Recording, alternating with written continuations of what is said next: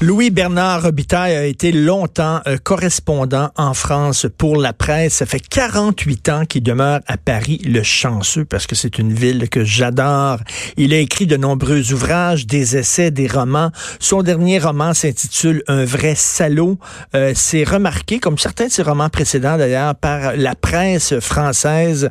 Euh, j'ai tenu à lui parler parce que j'ai toujours beaucoup aimé sa plume et sa verve. Louis Bernard Robitaille qui est avec nous, journaliste et auteur. Bonjour. Bonjour, Bernard. Bonjour, merci. Bonjour, merci. Écoutez, euh, à chaque fois que je vais à Paris et que j'entre dans une librairie, ma librairie préférée à Paris, c'est l'écume des jours que, que, l'écume des pages que, que j'aime beaucoup. L'écume des pages, exactement. Oui, à côté du flore, là, exactement. Oui. Et j'ai toujours pris d'un vertige parce que c'est incroyable le nombre de livres qu'on publie chaque année à Paris.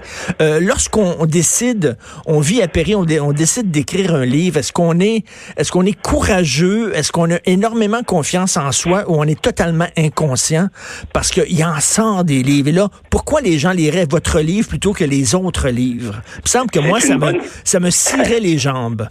C'est une bonne question. En fait, euh, je crois que l'acte d'écrire des romans en particulier, ça relève à la fois du narcissisme, un mélange de narcissisme et de masochisme parce que la plupart du temps, on met beaucoup, beaucoup de temps, enfin des gens mettent énormément de temps à écrire un, roman, et il y a, à la fin, il y a assez peu de résultats. Comme il y a 2500 romans publiés à Paris chaque année, il n'y en a pas beaucoup.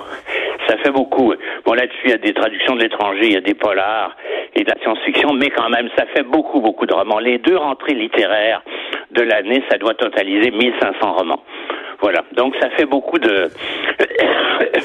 Et je considère que, comme je disais à la blague à, Jean-Christophe Laurence, j'en suis au point aujourd'hui où j'aurais mieux fait d'être il y a 30 ans. C'est-à-dire. C'est-à-dire, il y a une certaine réaction. Peut-être j'ai commencé trop tard, je n'en sais rien. Mais euh, bon, c'est le, vrai, un vrai salaud qui est le dernier, le dernier roman a eu un, un accueil plutôt plutôt très flatteur. Ben, ben c'est bien. Déjà, c'est un exploit là, déjà d'attirer l'attention euh, des critiques français alors que tant de livres publiés et en plus que ce soit positif, euh, c'est fantastique. Votre livre, c'est un roman. C'est l'histoire d'un playboy euh, salopard qui est retrouvé mort et il y a quelqu'un qui l'a connu dans sa jeunesse, qui est un journaliste People qui fait enquête sur les circonstances de son décès. C'est un livre avec des personnages qui sont tous à peu près antipathiques, un livre très politiquement incorrect. Est-ce que, puis en plus qui parle des relations hommes-femmes, c'est un terrain miné quand même, là? Euh, oui, en fait, c'est ça pourrait s'appeler zone grise ou zone anthracite parce que tous les personnages sont un peu douteux. En fait, euh, il y a de vrais voyous qui ont fait des, des choses illégales, mais qui sont plutôt, euh, euh, comment dire, bien, qui sont, qui ont de bons rapports avec les, avec leurs femmes en particulier.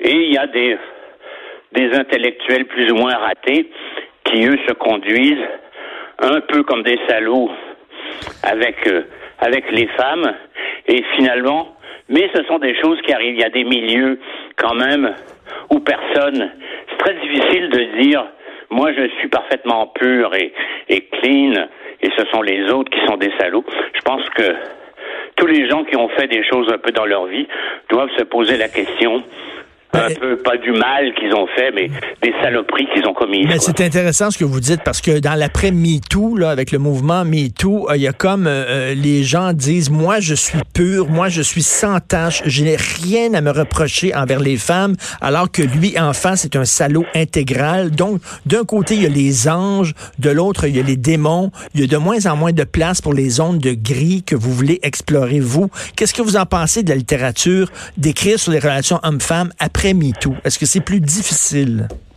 Euh, c'est-à-dire, euh, je pense qu'il faut continuer. La littérature a le droit de raconter ce qu'elle veut. Le problème qu'on qu'on voit maintenant avec Matzneff, parce que Matzneff, c'était même pas des romans.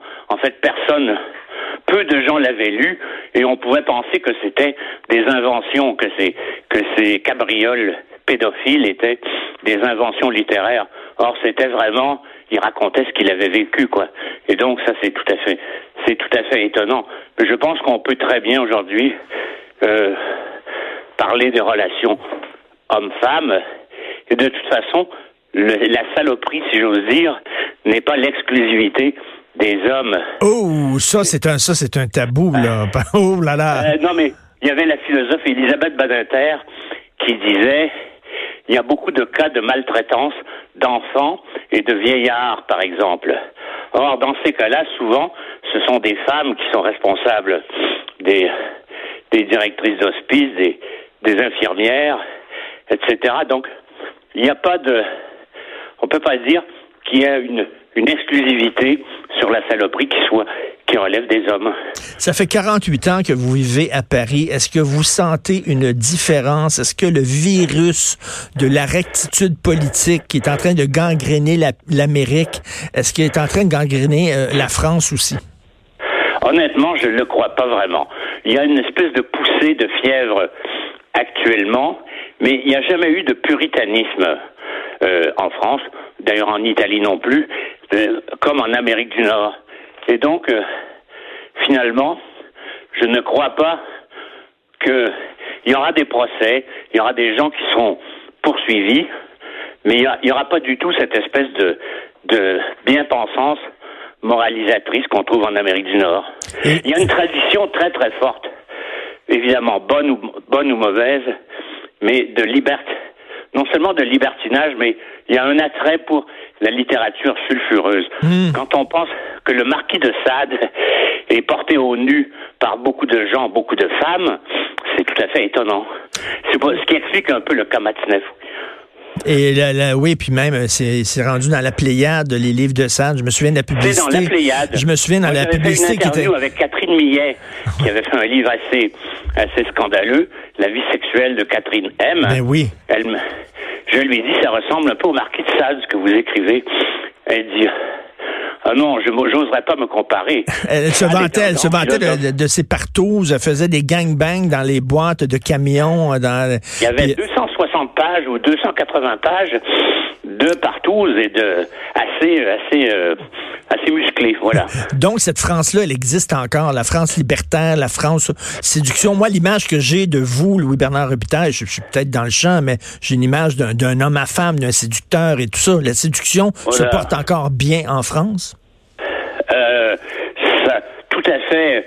Je veux dire, je pense que les, même, même aujourd'hui, les, on considère qu'il y a un rapport évidemment de séduction entre les hommes et les femmes et que et même c'est un point de vue un peu pessimiste de la Méditerranée, c'est-à-dire qu'on considère que le sexe et la passion sont également des terrains dangereux. On ne se fait pas d'illusions là-dessus. C'est-à-dire que ça peut très mal se passer, et très mal se passer pour des femmes ou des jeunes femmes, mais c'est la vie qui est comme ça, quoi. C'est ça, c'est comme un euh, chaperon rouge. Là. Quand on va dans le bois, il y a peut-être des loups derrière les arbres. Il faut faire attention. là. Oui, c'est ça. Bon, il vaut mieux éviter les, les, les suites d'hôtels à minuit avec des gens peu recommandables. Alors, Louis Bernard Rubtaille, est-ce que, est-ce que, quel est, en terminant, quel est votre point de vue sur le Québec? Vous revenez, j'imagine, de temps en temps au Québec. Comment vous voyez le Québec à partir de la France? Parce que j'imagine que vous êtes beaucoup plus français que québécois maintenant et ça se comprend. Euh, comment vous voyez le Québec? Euh, écoutez, c'est, c'est comme si, les continents se rapprochent maintenant. Parce que moi, j'ai connu l'époque où il fallait trois heures pour avoir une ligne de téléphone pour téléphoner à Montréal. Aujourd'hui, on peut passer sa vie au téléphone avec Montréal en, en vidéo euh, conversation ou je ne sais trop quoi. Et il y, a il y a une interpénétration quand même. Il y a beaucoup moins de différences qu'il y en avait à cette époque. Et ne serait-ce que parce qu'il y a, je sais pas, 40 000 petits Français qui sont installés à Montréal pour étudier ou pour travailler. Mmh. Donc il y a, il y a beaucoup moins d'écart aujourd'hui. Alors, votre euh, roman s'intitule Un vrai salaud. Il est disponible dans les librairies aujourd'hui. Donc, un roman un, peu sulfureux sur les relations hommes-femmes. Et euh, les salauds sont pas toujours ceux qu'on croit. Merci beaucoup, Louis-Bernard Robitaille. C'est une qualité très partagée, la saloperie. merci. Merci. Merci, Louis-Bernard Robitaille. Au revoir, merci.